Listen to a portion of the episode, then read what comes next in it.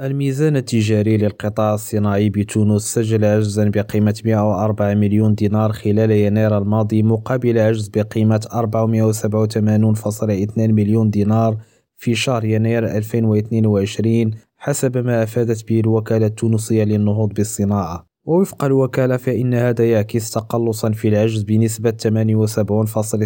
78.6% وأشارت الوكالة في ذات السياق إلى ارتفاع صادرات القطاع الصناعي بنسبة 24.7% شهر يناير الماضي مقارنة بالفترة ذاتها من سنة 2022 أما واردات القطاع فقد سجلت ارتفاعا نسبة 12.3% يونس أكري مريم راديو تونس